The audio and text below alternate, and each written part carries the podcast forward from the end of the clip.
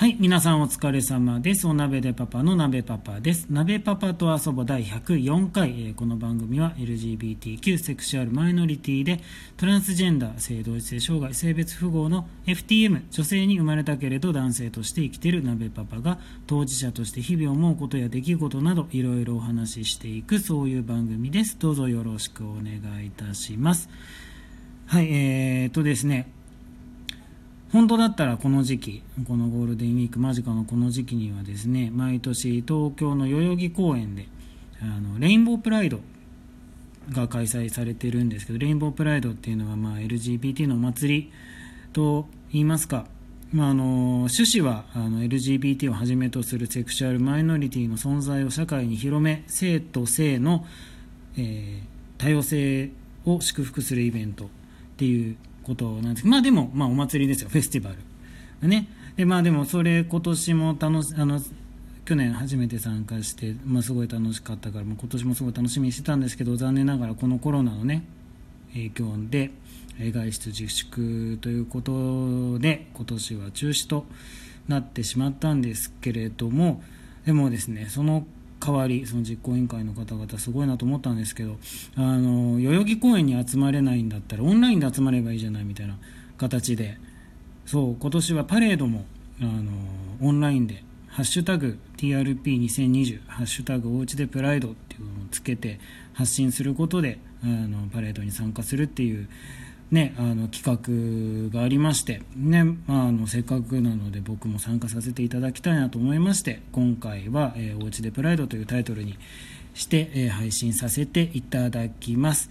でですね、まあ、あのせっかくのフェスティバルイベントなのであの僕一人だけではなくですねあの前、うんちょっと前にあの第100回で、えー参加していただきましたパートナーのママをお呼びして今回も、え2人でお届けしたいと思いますはいよろしくお願いしますよろしくお願いします。ママです。おはい世話になります。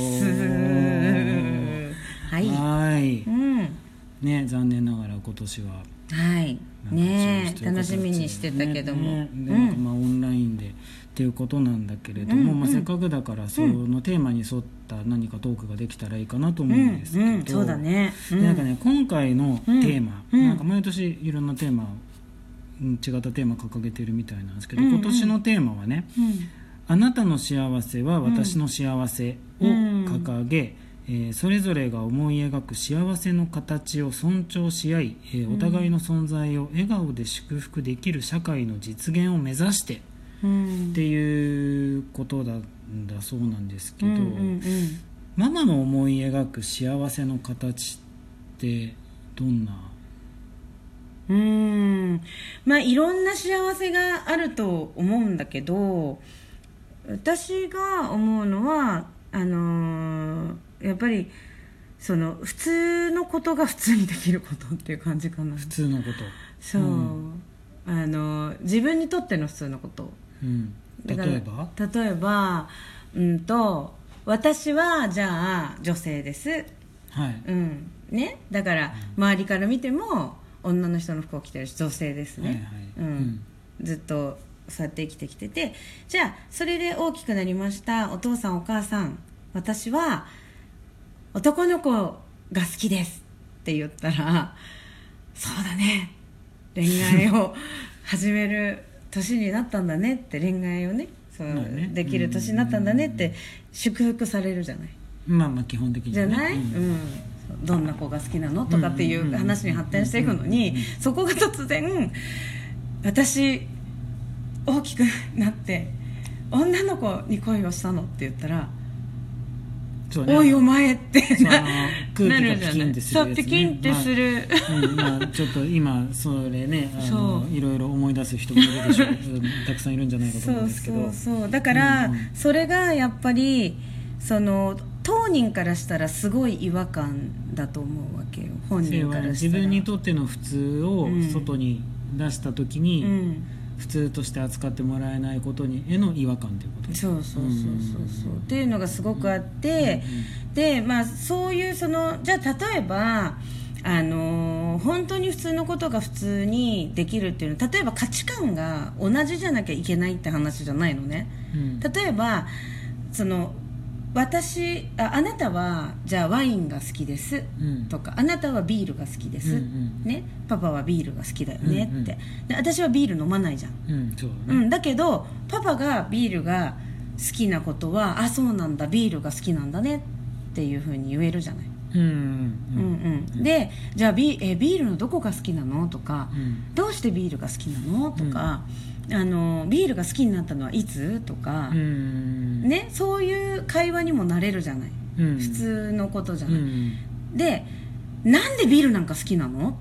っていうふうにはならないじゃない、まあねたまにいるけどね。たまにいるけど、うん。でもほとんどの人が、うん。いいじゃん。別にその人が好きなんだからビールを、ねうんうんっていう会話って成り立つじゃない、うんうん。だけどことをジェンダーの話題になると、うん。そこは認められないじゃない。認められないそうセクシャリティの問題になると、そういうそのあんまり認められない感じっていうのがやっぱり本人にとっては深い違和感になると思うんだよね。ね。あとはじ自分を否定されたような気分になったりとかだから好きなものが好きなのはどんな人もうん。いいことでしょ、そうね。うんうん、で自分がしたいように生きてうん。あのーいいわけで、まあ、そこにはモーラルっていう話が出てきちゃうこともあるかもしれないけど、うんそれがやっぱりそのあビール好きなんだって。私はワイン好きなんだよね。とか日本酒好きなんだとか泡盛しか飲みませんとか言って、うん。それはあなたね。それは私だけど そういうふうに言ってえー、泡盛って強いイメージあるんだけどえいつも泡盛いつから泡盛飲んでんですかとかって言って普通に聞かれるようなうん。感じで、その相互理解うんっていうことをしていくっていうのが当たり前の世界になるっていうのが私にとっての幸せかなっていうふうに思うよね。んなるほどね。うん。でねその LGBT という生き方でその生きていると、やっぱりそのどうしても、まあ、親とかの問題とかもあるから、うん。その相互理解っうん。ていうことに対してうん。すごく意識をする人生を送るようになるんじゃないかと思うわけ。送りがち。まあ確かに。まあね。相互理解したいなって。分かってほしいな分かってほしいなって、ね。そうそうそう,うんじ、そう自分の価値観っていうのを分かってほしいなって、別に大したこと言ってるわけじゃないんだと、うん。ほほんとちょっと分かってほしいだけなんだっていう感じで相互理解ってことに対してすごくその深く考えるタイミングが多い人生だと思うの LGBT って。そうかもしれうないね。ん。だからなんて言うんだろう。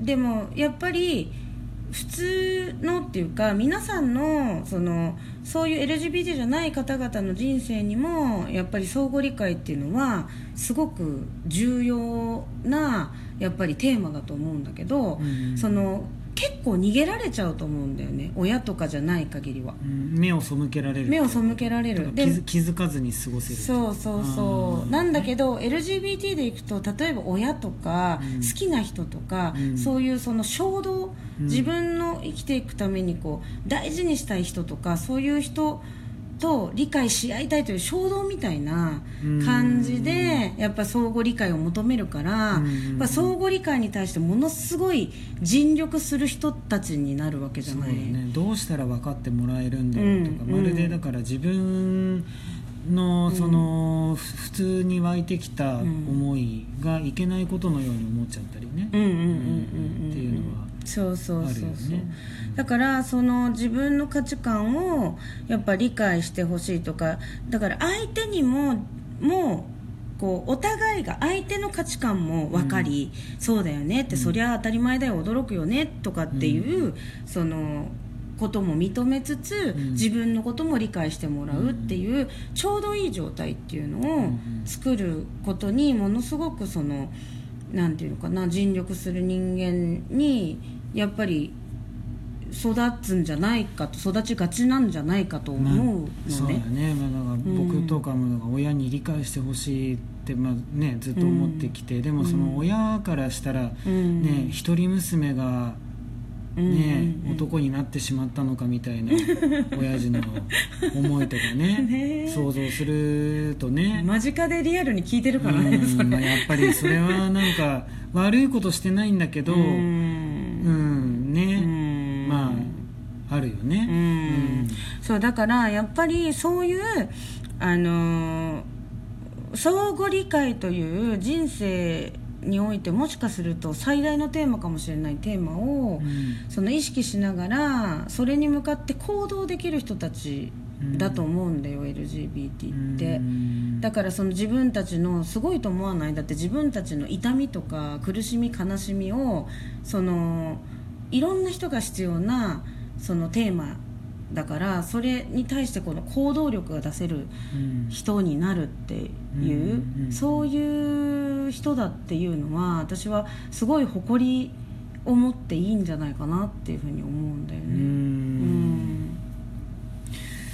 そうね。まあそうかもしれないよね、だから、うん。でもだからやっぱそうなってくるとやっぱり大事なのはさどうしてもやっぱり、うん。まあ少々こね、あの痛い思い心が痛い思いをしがすることが、多かったりするからさ、うん。あの理解してほしいばっかりになっちゃうこともあるじゃない、うん。うん。でもだからあの周りの人のこと親だけじゃなくてね、うん。もうだからね自分からも分かっていくっていうことが大事。やっぱだから相互理解、うん。確かにね、まあ、それが幸せかもしれないね、うん。はい。まあそんな感じでちょっとお時間の方迫ってきちゃったので、えー今日はこの辺で失礼いたします。来年はぜひ代々木公園に集まりたいです。